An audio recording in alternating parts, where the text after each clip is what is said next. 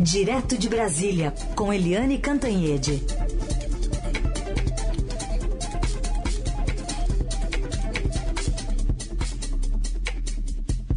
Oi, Eliane, bom dia. Bom dia, Raíssa e Carolina, ouvintes.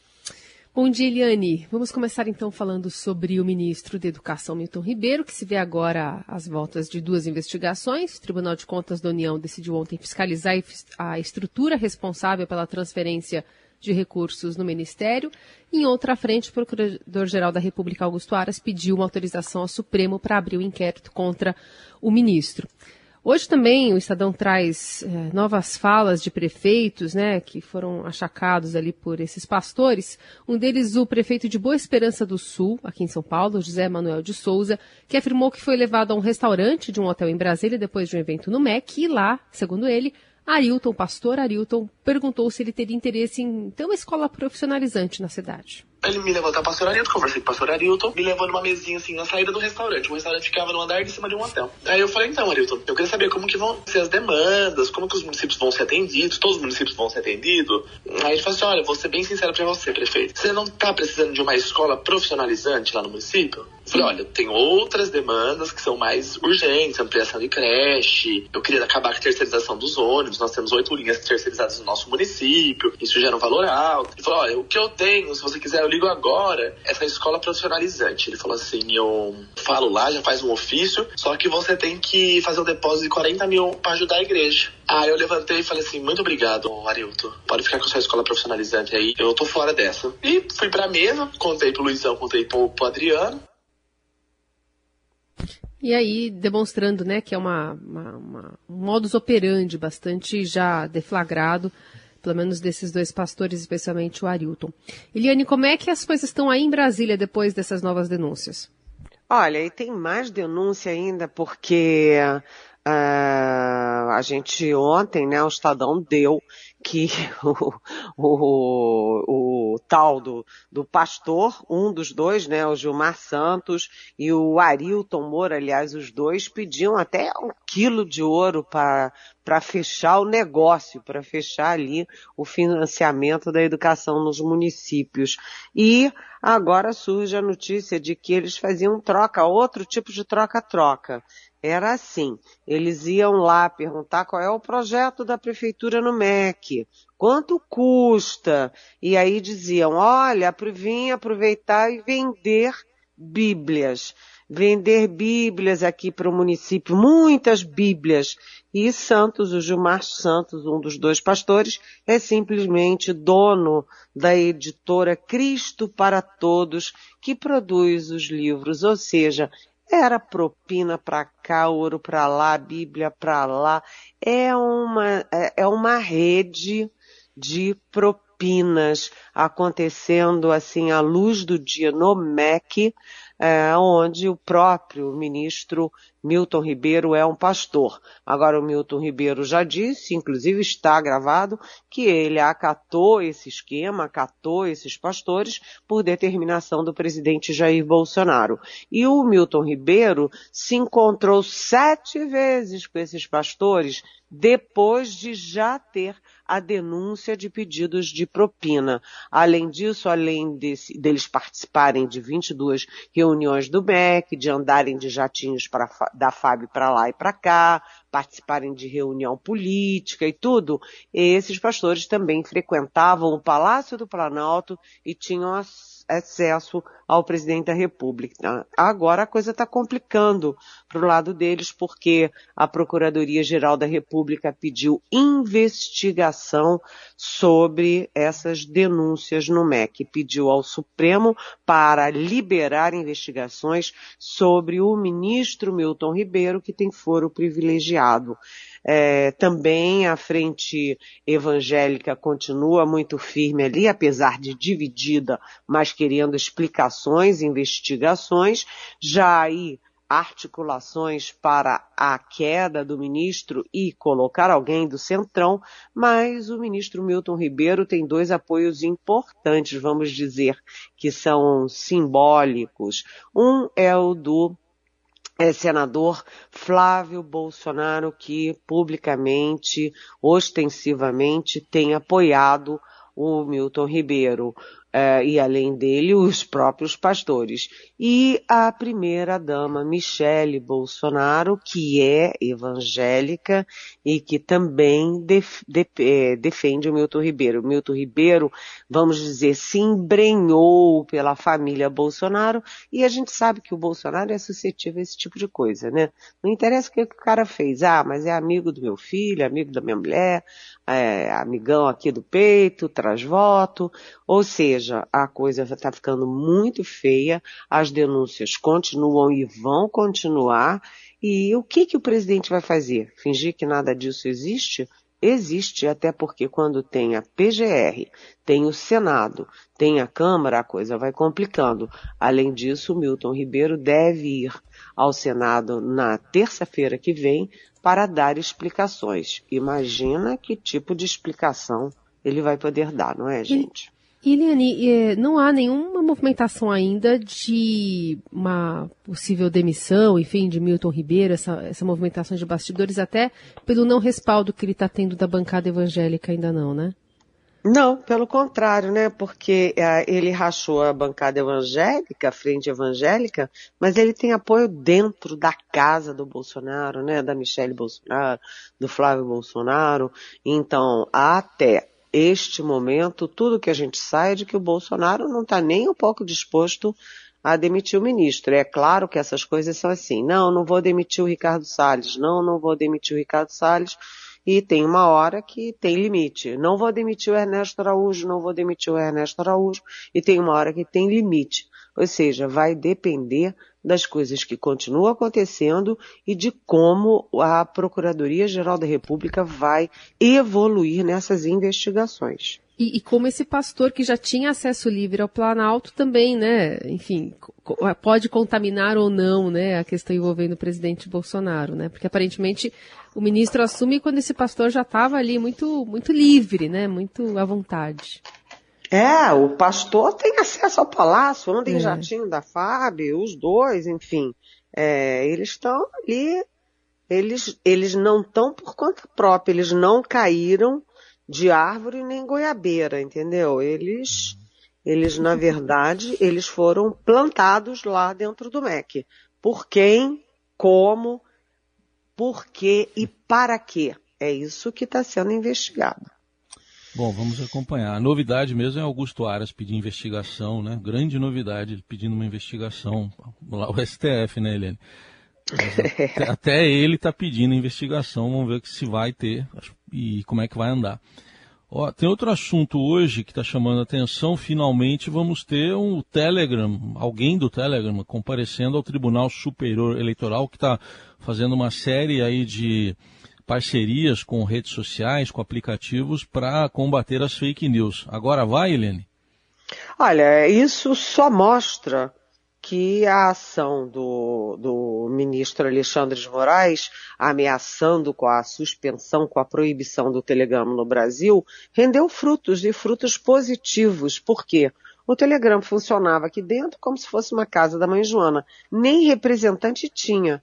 Ah, o Telegram fez alguma coisa errada, deu alguma coisa errada, você não tinha nem com quem conversar, não tinha interlocução. Agora o Telegram tem um representante, esse representante é, atende devidamente às ordens judiciais, às ordens do Supremo Tribunal Federal Brasileiro, e agora tem uma cara, um rosto, um nome, uma assinatura, e vai se reunir no TSE com a cúpula do TSE. Isso é importante porque uma das grandes preocupações, não apenas do TSE, mas da sociedade brasileira, do mundo político, de todo mundo, é ah, dessa guerra nas eleições, essa guerra de fake news. Né, fake news, até o presidente da República tem um gabinete do ódio para difundir fake news. O próprio presidente da República é investigado pelo Supremo e hum, e pela própria Polícia Federal por difundir fake news. Então, é um risco enorme, uma, uma ameaça à democracia. Então, o Telegram vai lá conversar com com o TSE. Isso é importante, porque o TSE quer saber os métodos, eles vão trocar figurinhas, os limites, etc., porque estamos todos aprendendo a como lidar e como reprimir fake news nas eleições e contra adversários e críticos políticos. Então, é, eu achei, sabe, um marco essa reunião hoje às 11 horas do representante do Telegram com o TSE, até porque é, é, não é só a questão de uma plataforma, de um, é, de um veículo, não. Isso é uma questão maior que envolve todo o processo eleitoral e todo o medo e todos os cuidados para ter uma eleição o mais lisa, o mais transparente possível.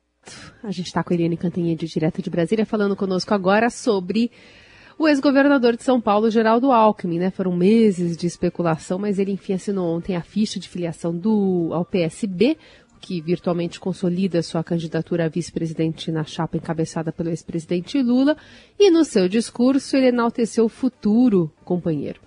Venho aqui para somar e quero cumprimentar, Carlos Siqueira, o PSB pela decisão de apoiar o presidente Lula para presidente da República. É ele.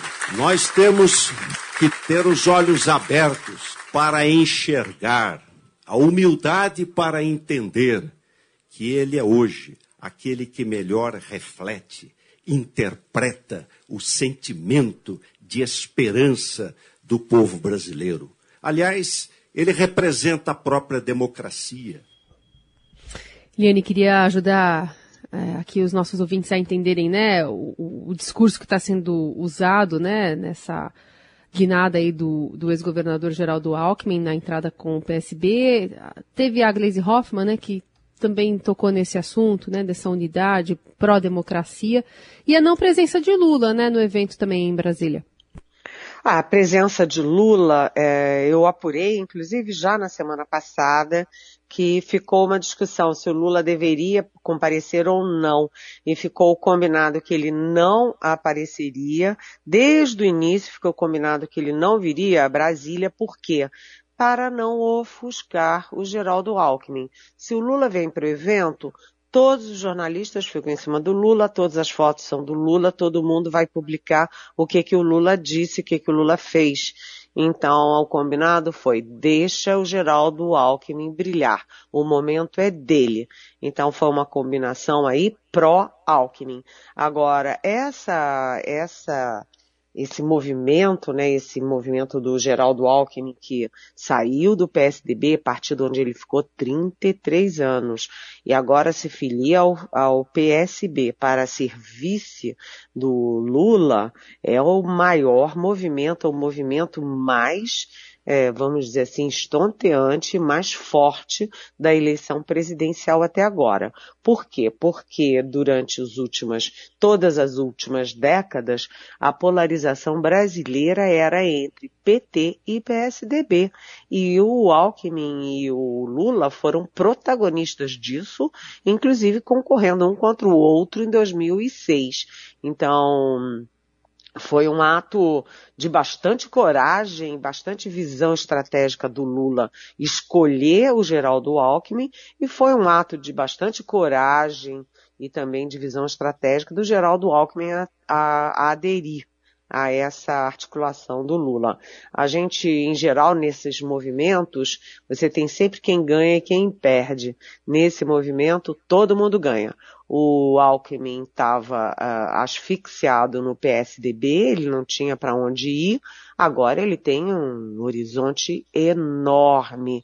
Né? O, o PSB também lucra porque o grande líder do PSB era o Eduardo Campos, governador de Pernambuco, que morreu naquele acidente de aéreo exatamente quando ele era candidato à presidência da República. Desde então, o PSB não tem nenhum grande líder, ou seja, o Geraldo Alckmin vai ser o grande líder do PSB daqui para frente. E ganha o Lula, por quê? Porque o Lula, tudo que o Lula nunca quis é ficar como uma bolha da esquerda.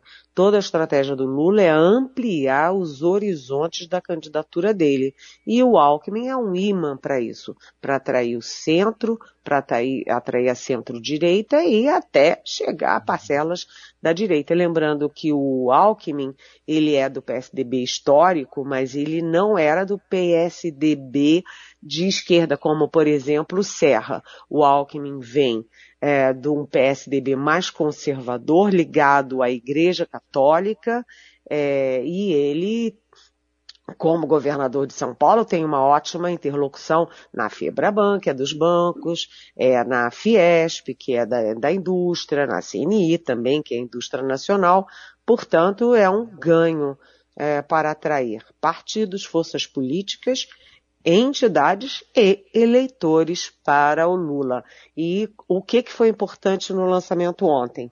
A palavra-chave foi democracia, porque evidentemente há bolsões tanto ali nos ex-colegas, ex-aliados e ex-eleitores do Alckmin no PSDB que são radicalmente contrários a essa guinada. E também tem muita gente na esquerda do PT que é contra essa guinada. E o que que é o link, o que que é a cola, né, dessa aliança? É a defesa da democracia. Então o Alckmin disse, olha, eu e o Lula e o PT e o PSDB brigaram a vida inteira, né? Anos e anos e anos. Mas nunca, nunca, nunca é, se falou ou pensou em ameaça à democracia. Ele deu até uma estocada no presidente Jair Bolsonaro, a quem não citou.